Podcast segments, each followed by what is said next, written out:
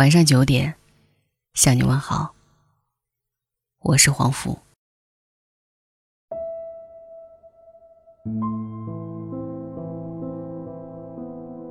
进入大城市的年轻女性，会不断的被上一门叫做阶层的课。她们满怀幻想，却只能一次次跌入阶层谎言的圈套中。社会的压力让人产生：我想要的幸福原来就可以得到，为什么要来这座城市？而人生的过程没有真正的对与错，所有经历的过程都是奖励。忠于内心，全力以赴过就够了。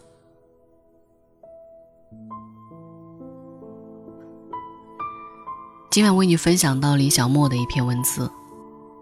那些不安分的姑娘，后来都怎么样了？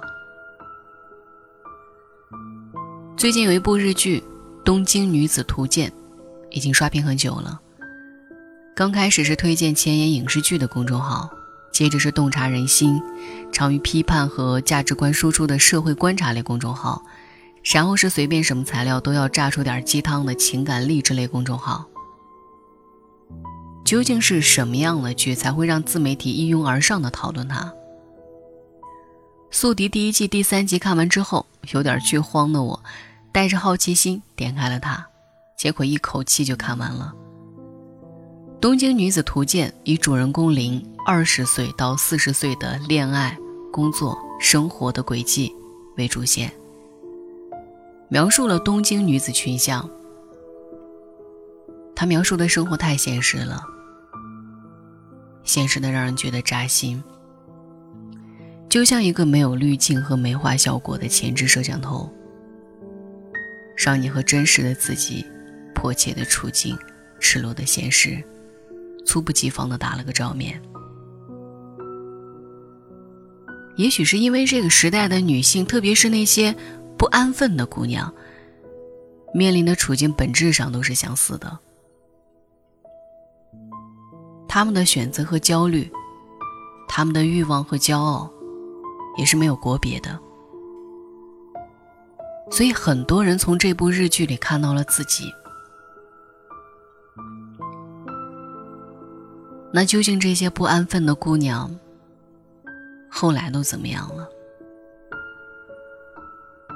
天真的人，会不断的上一门叫阶层的课。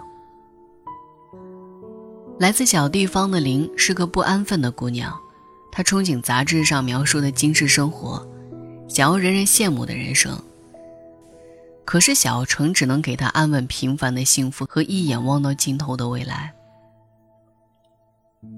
小城装不下，也配不上她的野心，所以她鄙夷在半径五米内追寻未来的同学，鄙夷没见过世面、经常大惊小怪的邻居大妈。比小城里的一切，他向往东京，因为只有东京这样的繁华大都市，才能给他想要的一切。可是林不知道，他瞧不起小城、东京的人，也瞧不起来自小城、毕业于地方学校的他。他不断的上一门叫阶层的课。林的第一堂阶层课，是从租房开始的。他天真的跑到了梦寐以求的南青山，可是却懊丧的发现，这里房租贵，离车站远，而且没有方便吃东西的地方。房产大叔看穿了女孩的心思，女孩不知道这里是高档住宅区。城市里，同类的人，通常会聚居。住在这里的人大多有车，也不会吃特价食品，所以他们根本不用考虑女孩考虑的这些问题。是的，租房是有阶层的，饮食起居通通都是有阶层的。什么样的收入水平和经济实力，就决定了你会有什么样的饮食起居。就像刚开始北漂的人会发现，偌大的北京，他只能弄到一张床位。中介大叔看破却没有说破，只是提醒林：房租再贵，也不能超过工资的三分之一，并给他推荐了更平民的三茶。很快，当初被嘲笑很土的林，穿着打扮上已经和东京白领无异。这个时候的林还不知道，他们只是表面上看起来一样而已。你可能和他们乘坐了同一个写字楼的电梯，在同一个路口等红绿灯，在同一个电影院看电影。可是你就敢以为你们是同一类人了吗？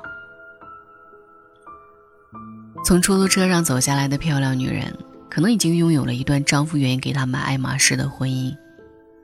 在十字路口等红灯的女孩，可能从小就住在豪宅里。深夜从车站走出来的职业女性，可能是掌握多国语言的顶级商务精英。阶层壁垒，贫富分化。平时或许是不明显的，但却是残酷的。林的第二堂阶层课是恋爱给的。林交往了一个高富帅男朋友，她当时正因为交到优质男友和工作升职而志得意满。当他躲在卫生间里听同事在洗手池旁交换对他的不满，他甚至有点享受来自其他人的嫉妒。高富帅男友告诉林，自己是不婚主义者，美其名曰真正重要的，是互相需要的心意。但其实早有出身名门、门当户对的未婚妻。林生日那天。高富帅男朋友把她约在了米其林餐厅，为了配得上高雅的餐厅，她咬牙用一个月的工资买下了昂贵的裙子，却被高富帅放了鸽子。高富帅从那一天起就毫无征兆的在她的世界消失了。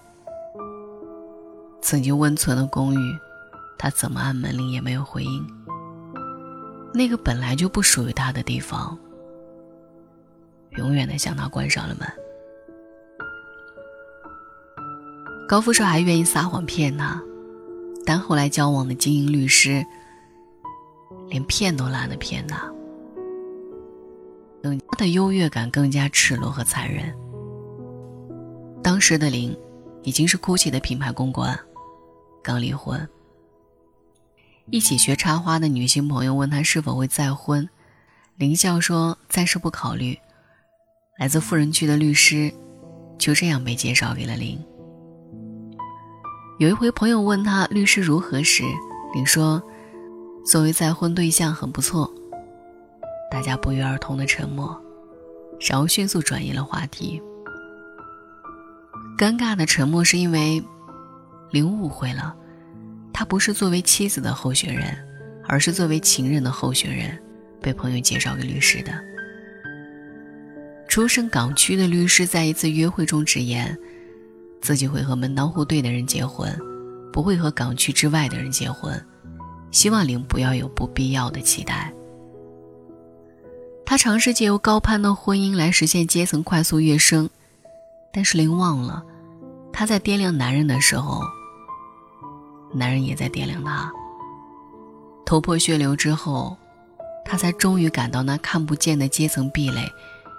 有多么坚固和难以超越，而现实的吊诡之处在于，林在贫富差距的世界里头破血流，不断的被残忍的优越感伤害。后来他进阶之后，又用这种优越感伤害别人。他嘲笑隔壁桌消费两千八百日元，人民币不到两百元的年轻男女，嘲笑他们点那么点东西可能吃不饱。嘲笑女生提出 AA，男生虽说不用，却只肯多出一点点。嘲笑女生为了少付的区区四百日元，还要说多谢宽待。他尖刻地指出自己来自大城市，看似屈尊嫁到小城的母亲，不过是东京贫民区水果摊老板的女儿。作恶的是比较。灵就像一条在长长的鄙视链上生存，一点一点努力的往上游爬，逢迎讨好上游的，鄙夷厌弃下游的。贫富阶层的分化是生活的真相，人人努力在鄙视链上争上游，也是生活的真相。可是，在这样的世界里，我们究竟应该如何自处呢？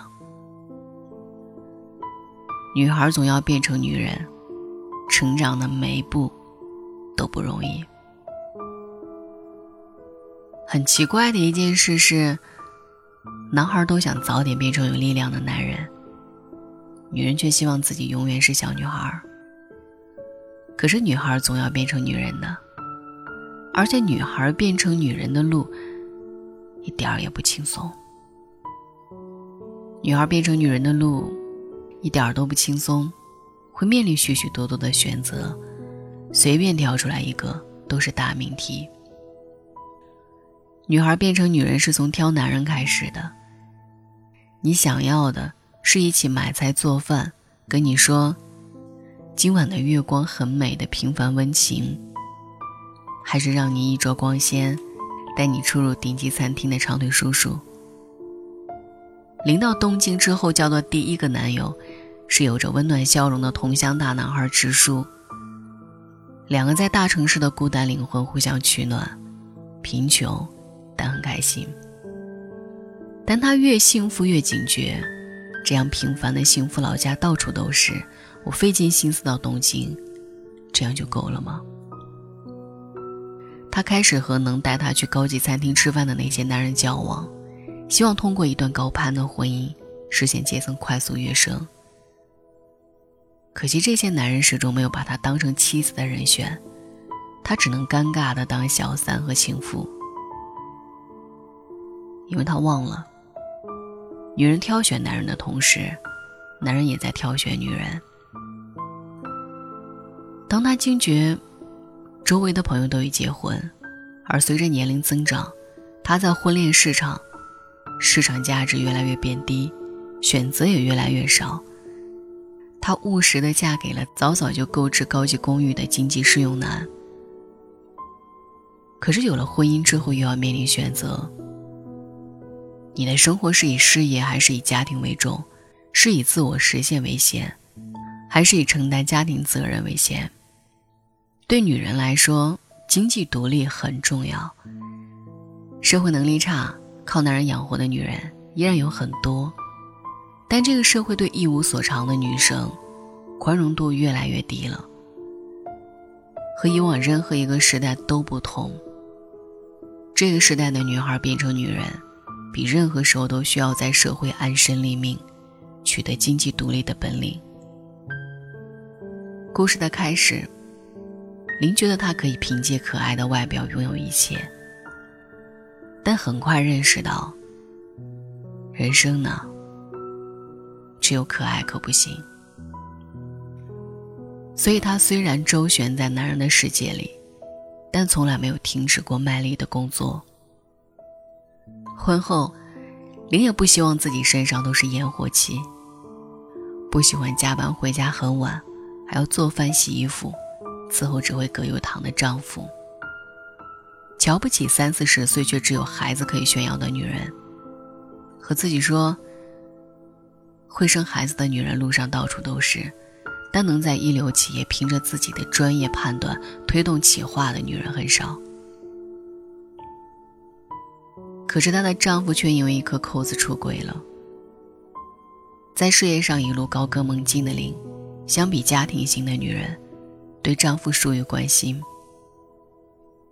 渴望回家就有饭吃的丈夫，碰到会注意到她扣子掉了，肯给她缝扣子，给她生孩子的女下属，外遇就发生了。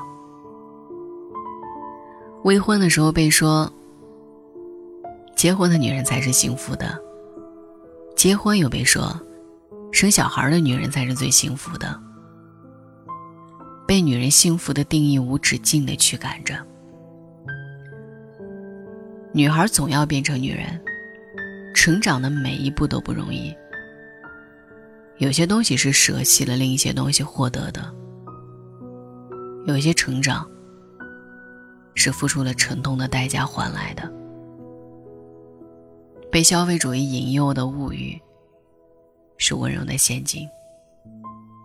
城市繁华耀眼，应有尽有，可是都是为付得起价格的人准备的。林面是 GUCCI 公关经理的那一天，进入一家高档的和服店。他被漂亮的和服惊艳到，可是不菲的价格让他不敢轻举妄动。但是老板对他说：“与其有三件便宜货，不如有一件合身的上等品。”人在年轻的时候就要开始接触好的东西，品味不是一朝一夕可以养成的。不能以外表来判断人是骗人的。好衣服会让人觉得胜人一筹，有自信。指引你过更高质量的生活。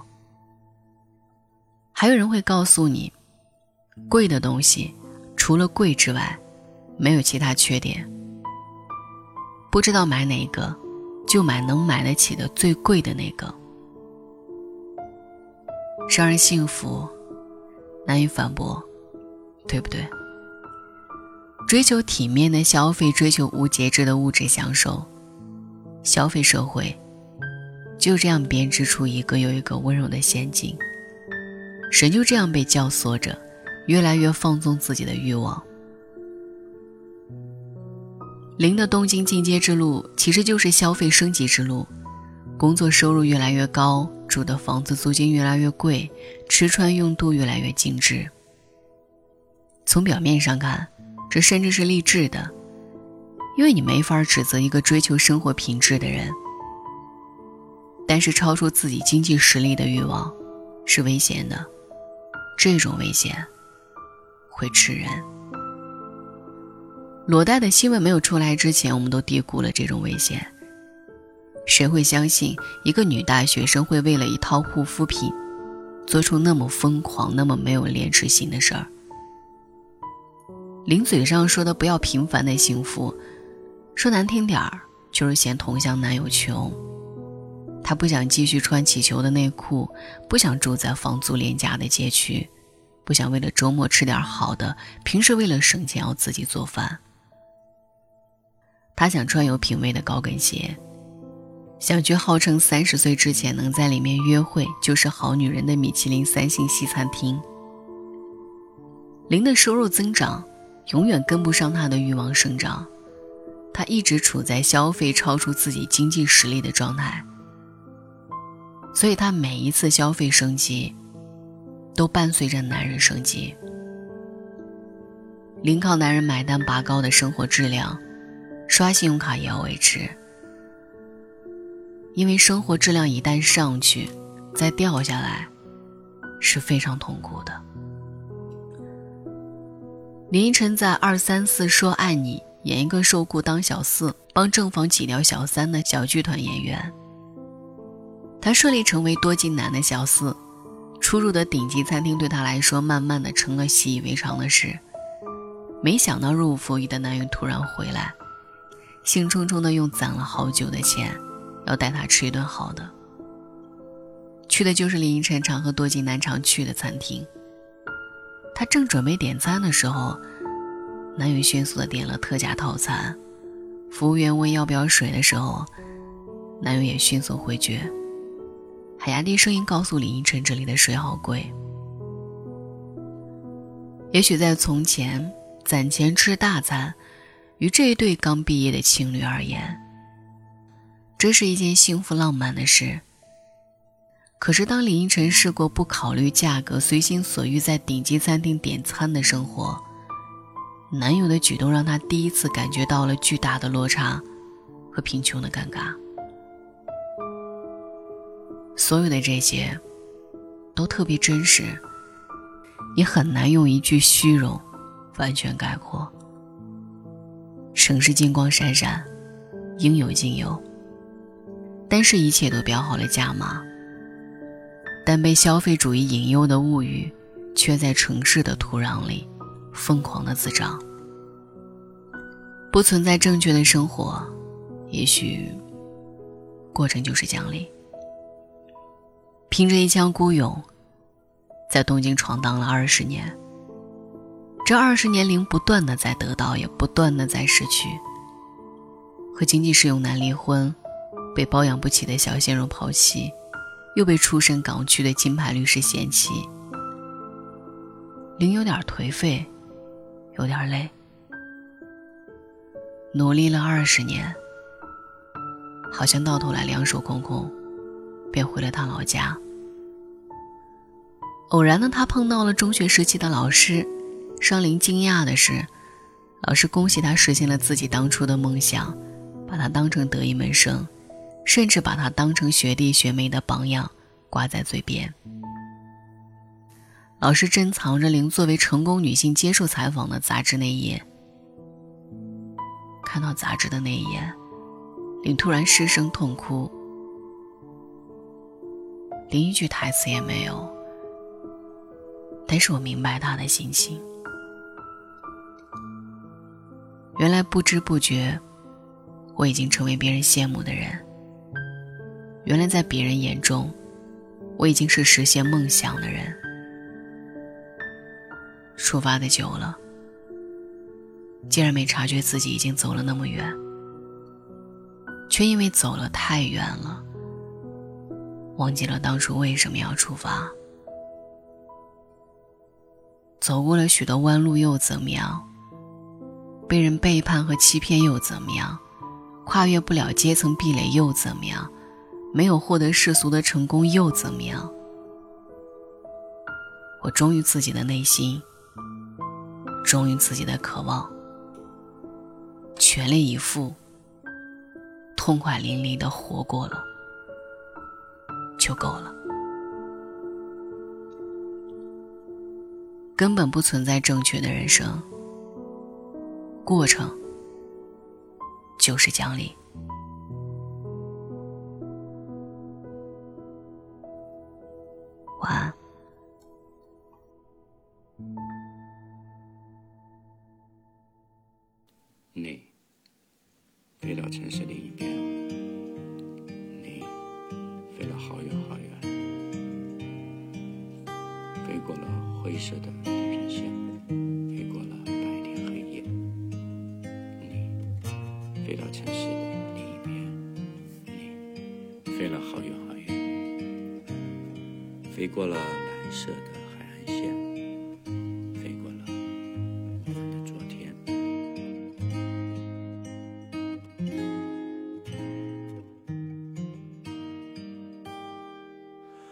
你飞到城市另一边，你飞了好远好远，飞过了灰色的地平线，飞过了白天黑夜。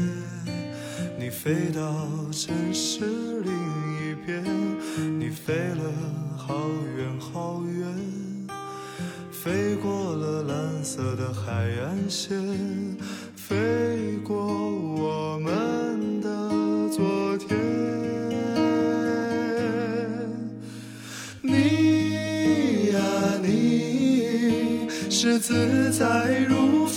少年，飞在天地间，比梦还遥远。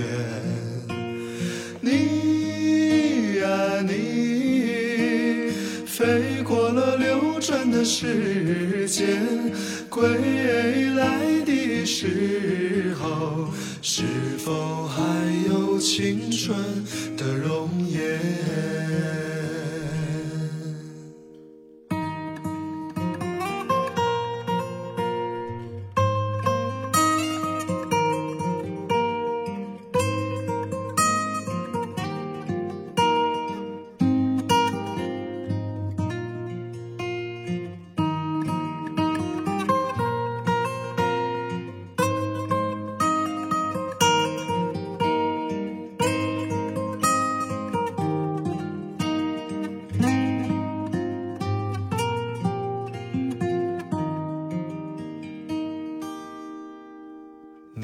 到城市另一边你飞了好远好远飞过了灰色的地平线飞过了白天黑夜